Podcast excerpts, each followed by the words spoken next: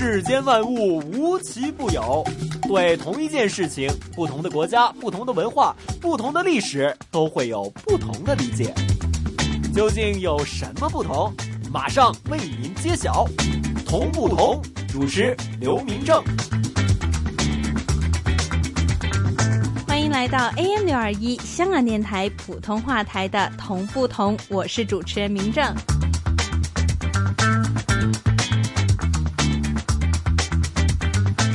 今天明正要给大家带来的这一条胡同，就是曾经有“糖房胡同”和“糖花胡同”之称的大方胡同。北京胡同多如牛毛，那么多条胡同，那么大的一个北京城，总会有那么几条胡同难免的撞名字，拥有同一个名字，但是却拥有着截然不同的历史。同时，也有的胡同曾经拥有过不同的名字，却承载着同一段的历史。究竟在这些名字故事的背后，北京胡同都有着哪些有趣的故事和历史？今天的主角大方胡同，原来他曾经在北京拥有五个同名同姓的好兄弟。一首歌曲回来之后，开始我们今天的同不同？名正连同北京胡同专家带您一听北京胡同的各种同与不同。狼狼伯伯，这个世界那么大，究竟有什么好玩的呢？嘿嘿嘿嘿，那你就去找找看吧。找不到的话，我就要把你给吃掉。哈哈哈哈童言无忌。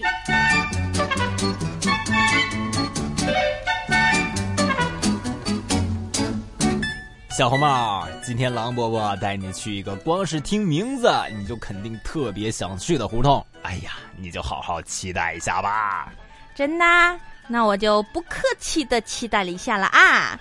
可是按照狼伯伯的品味，哎呀，我今天这胡同牛可能有点儿堪忧啊。小小年纪堪忧什么呀？哎呀，能不能相信你狼伯伯？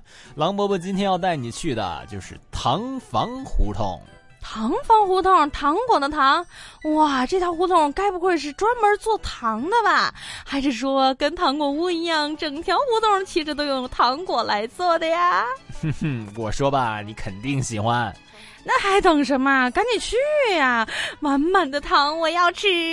等等，你着什么急啊？首先呢，这条胡同和做糖是有点关系，可是绝对不是你想象的那样。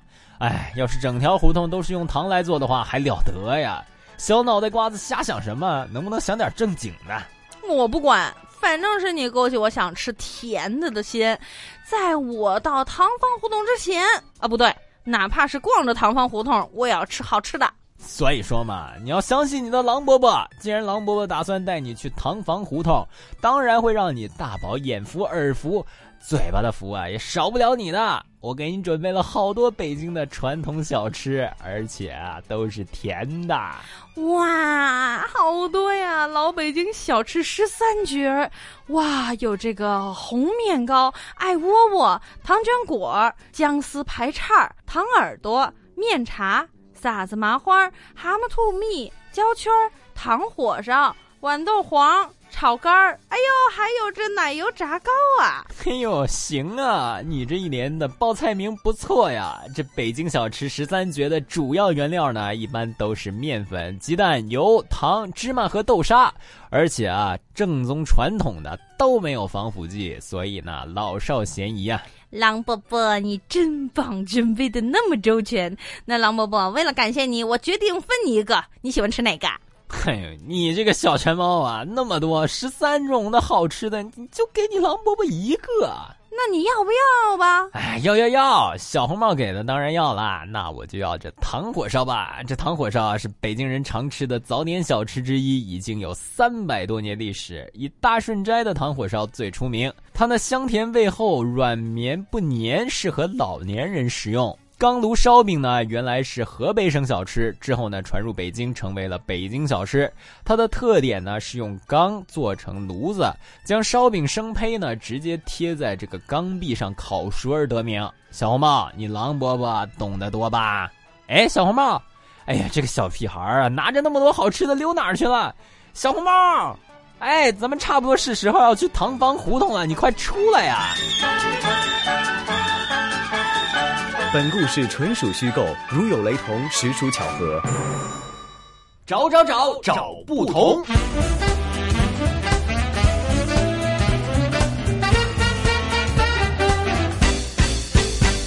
来到我们今天的同不同，今天明正会带大家一起来听一听这条曾经有“唐房胡同”“糖花胡同”之称的大方胡同。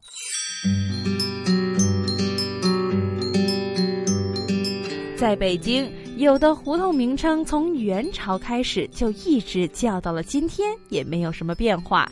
比如说，就像砖塔胡同就是一个很好的例子。那么从明朝叫到今天也没有什么太大变化的，又比如说有北京的门楼胡同、罗儿胡同、翠花胡同、绒线胡同、头发胡同、松树胡同、史家胡同。以及灯草胡同等等三十多条，可是许多的胡同的名称都是随着我们时代的改变，或者说改朝换代而一而再、再而三的更变着。最多的一条胡同竟然曾经有五到六个曾用的名字，比如说，就像是在北京宣武门的菜市口胡同，明朝的时候呢，它本来叫做绳匠胡同。清朝乾隆年间，讹传为神仙胡同，后来又讹传为丞相胡同。那么，当然也有一些胡同的名称本来就取得比较粗俗，后来一点一点逐渐的改了文雅起来。比如说，驴市胡同改成了李氏胡同，猴尾巴胡同改成了猴力胡同，鸡爪胡同改成了吉兆胡同。瘦肉胡同改成了瘦流胡同，而屎壳郎胡同呢，就改成了屎壳亮胡同。还有的呢，就比如说是臭皮胡同改成了瘦笔胡同，牛血胡同改成了流血胡同，等等等等。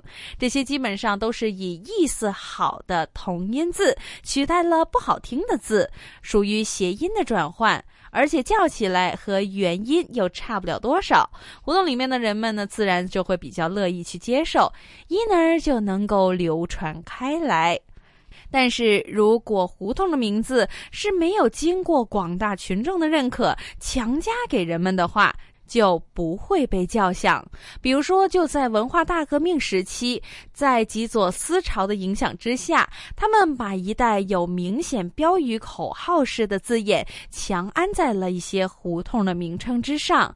像是把戴家胡同改名为红哨兵胡同，将北豆芽胡同改名为红小兵胡同，将豆角胡同改称为红到底胡同，又把这朱市口西大街改名为红卫东路等等等等。结果这一些的名字只是被叫了一时，很快的就消失了。所以说，北京的胡同曾经有很多很多不同名字的话，也是有它的历史依据。那我们今天这胡同曾经拥有三个不同的名字，那么到底我们今天的主角大方胡同会是一条怎样的胡同呢？接下来，让我们邀请到香港大学专业技修学院语言及文史哲学系的刘老师来跟大家介绍一下我们今天的主角大方胡同。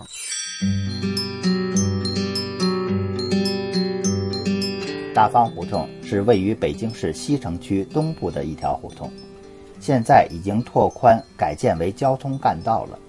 大方胡同原来是西起宣武门内大街，到了中间的位置，先向南拐，然后再向东拐，一直向东到油坊胡同。二零零零年之后，经过拓宽改造，西起宣武门内大街，东到魏婴胡同，与新毕街相连。据说在清朝的时候，这儿可是个出名的制糖的作坊，当时取名叫做糖坊胡同。到了民国期间，又改名叫做糖坊胡同。一九六五年又改了名字，定名为大方胡同。大方胡同西段路南现在是一大片的绿地，往南就是象牙胡同，再往南一点就是宣武门天主堂。大方胡同西段路北是百骏明光百货，堂房就是制售糖、糖稀、糖色之类的作坊，主要是做麦芽糖，做蔗糖的很少。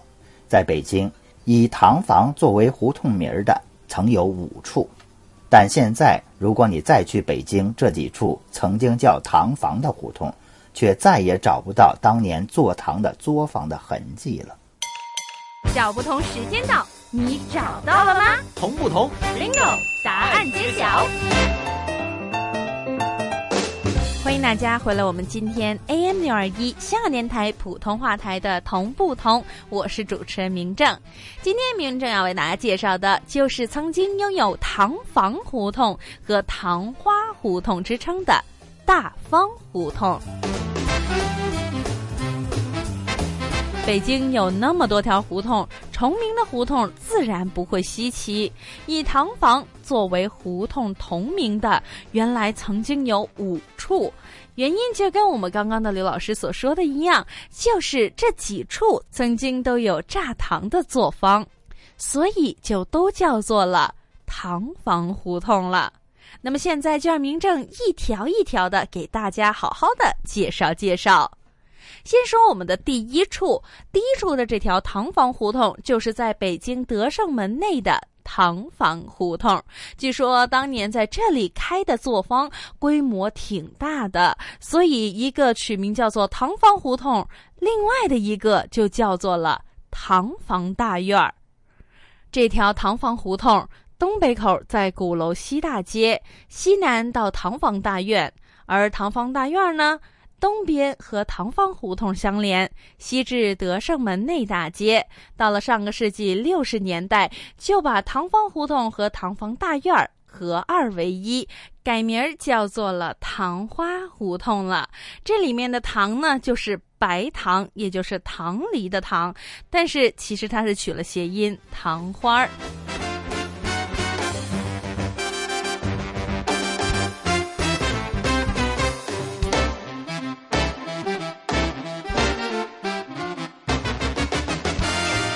说到了第三处，就是在宣武门内大街路东的那条唐房胡同，后来呢就被人们改名为我们今天所说的大方胡同了。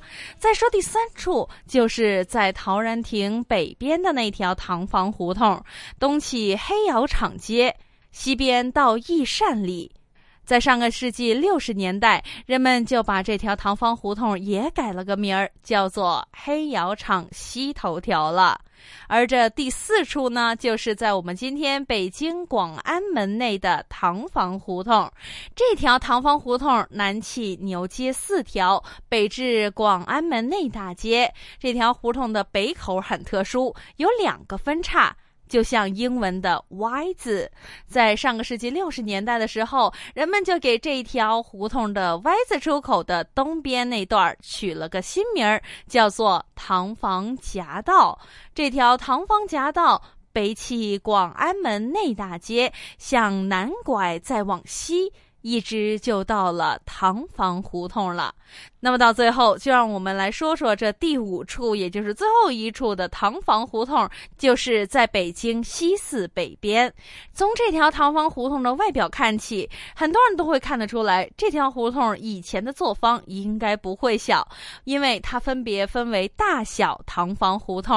大糖坊胡同东起大拐棒胡同，西至西四北大街，而小糖坊胡同。通呢，东起大唐方胡同，西至西四北大街。世间万物无奇不有，对同一件事情，不同的国家、不同的文化、不同的历史，都会有不同的理解。究竟有什么不同？马上为您揭晓。同不同？主持刘明正。小不同时间到。你找到了吗？同不同？Bingo！答案揭晓。们今天的同不同？今天明正带着大家走进了曾经有唐方胡同和糖花胡同之称的大方胡同。那我们刚刚就给大家介绍了北京五处不一样的糖房胡同。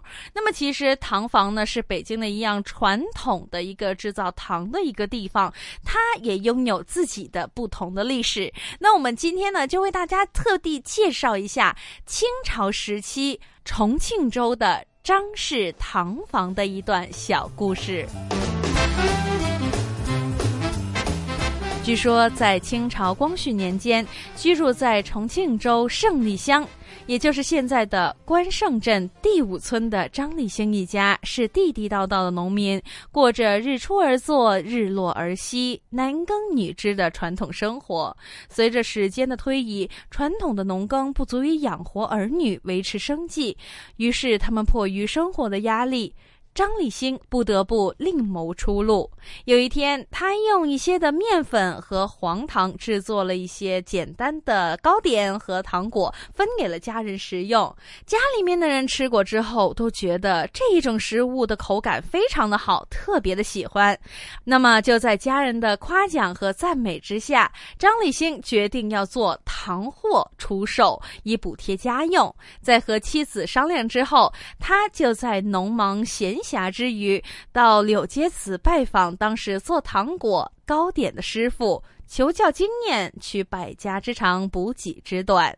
经过张立新不断的创新和尝试之后，终于制作出具有地方特色的张氏糖果和糕点。至此，这就成为他们的谋生之道。自立门户，在家中自作自销，还做起了买卖来。刚开始买的人其实并不是很多，都是些就近的乡里乡亲。不过，不管是大人还是小孩，但凡吃过的人都对他赞不绝口，津津乐道，回头客更是不断。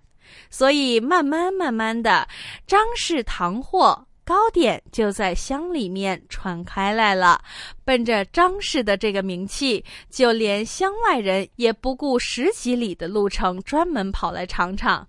就这样，一传十，十传百，名传千里。安龙、柳街、大观、石阳。和中兴等等的这些大厂镇的小摊小贩儿都要张立兴送货。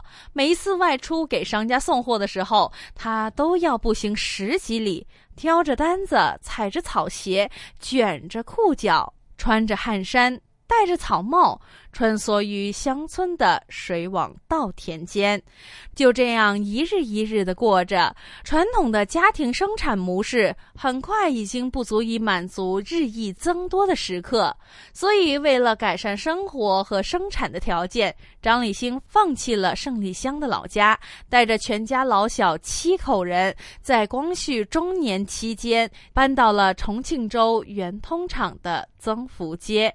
由于当时的家庭经济条件比较差，最后也只能租借当地的人家的两三间闲房来住。把家里面安顿好之后，张立兴就带着大儿子继续开始了糖货的生产和销售。经过了几年辛辛苦苦的打拼，生意经营的红红火火。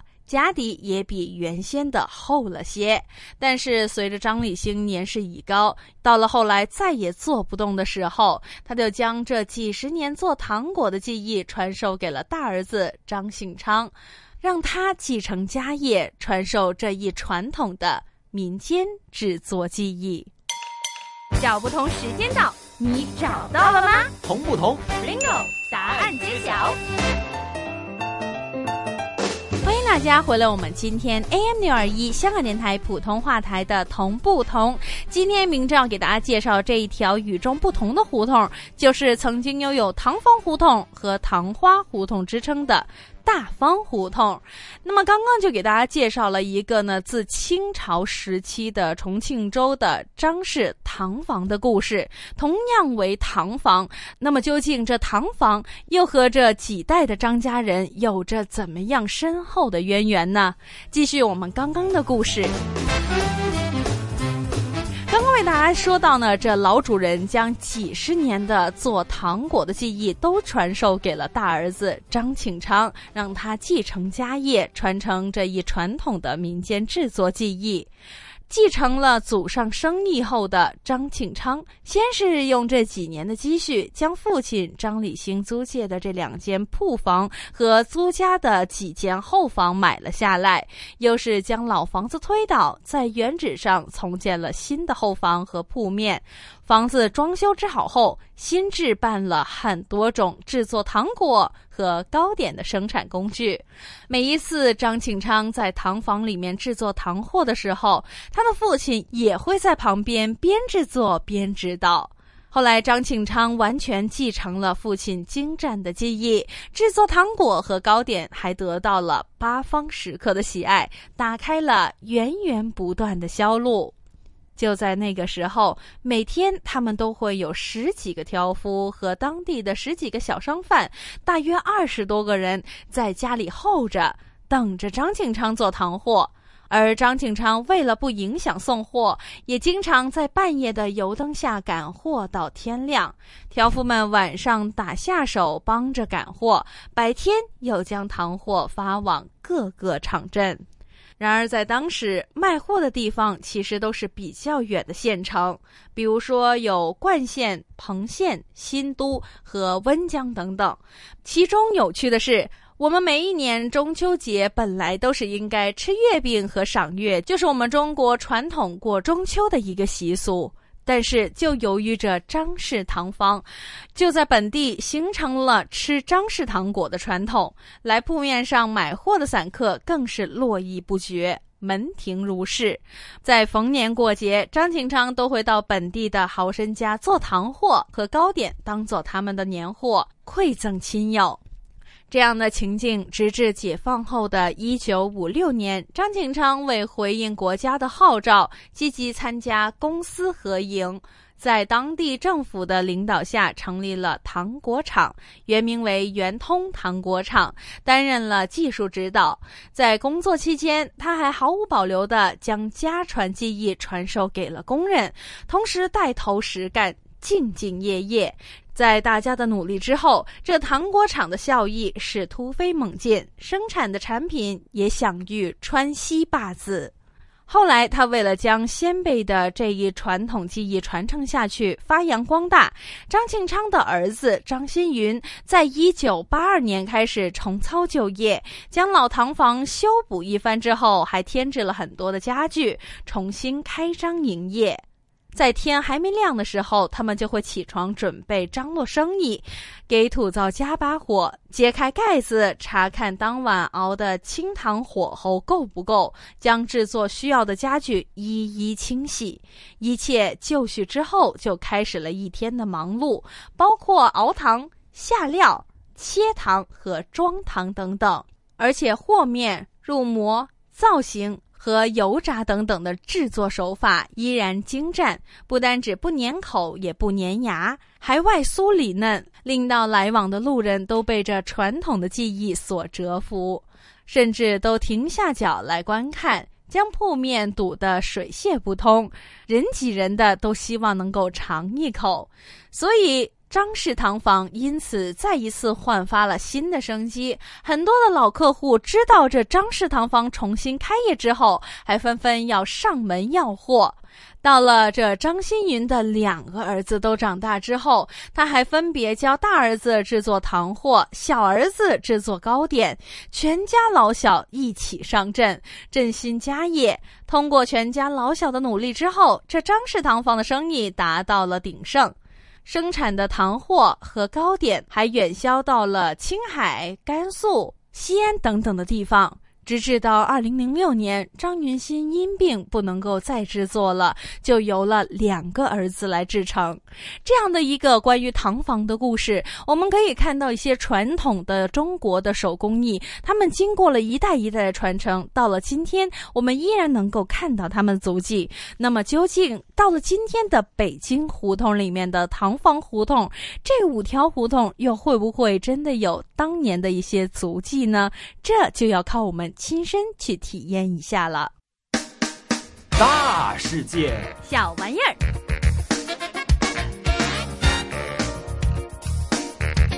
欢迎大家回来，我们今天的同不同，到了我们今天同不同的最后的一个小环节呢，明正要给大家介绍一个和我们今天糖房胡同很贴切的一个小糖食，就是糖卷果。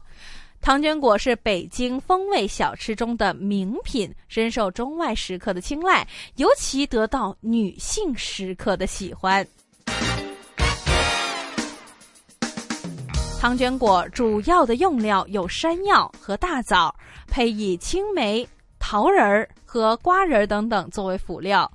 首先，这山药鲜品营养丰富，含蛋白质、精纤维以及维生素等等的成分，是中医传统的用药。在中医的概念里面，他们都认为山药性温味甘，无毒，入脾肺、肾经，有补中益气、补脾胃、长肌肉、止泻和健脾的作用。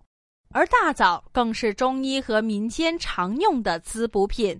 据专业人士分享，每一百克干品含糖量六十三至七十六点三克，并且含蛋白质、脂肪和多种维生素以及矿物质。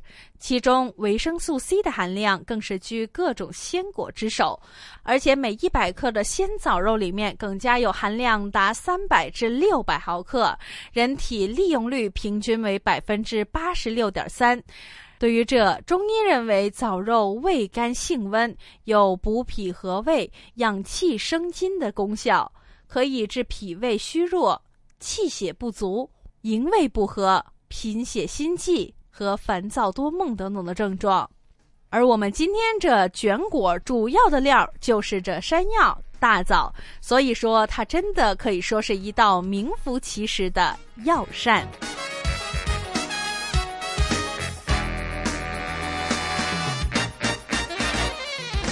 这一集的同不同的时间就差不多了，下一集同不同，明正继续为您带来更多的同与不同。想知道更多同不同的资讯，请继续留意我们 AM 六二一香港电台普通话台的同不同节目。谢谢大家的收听，我们下次见。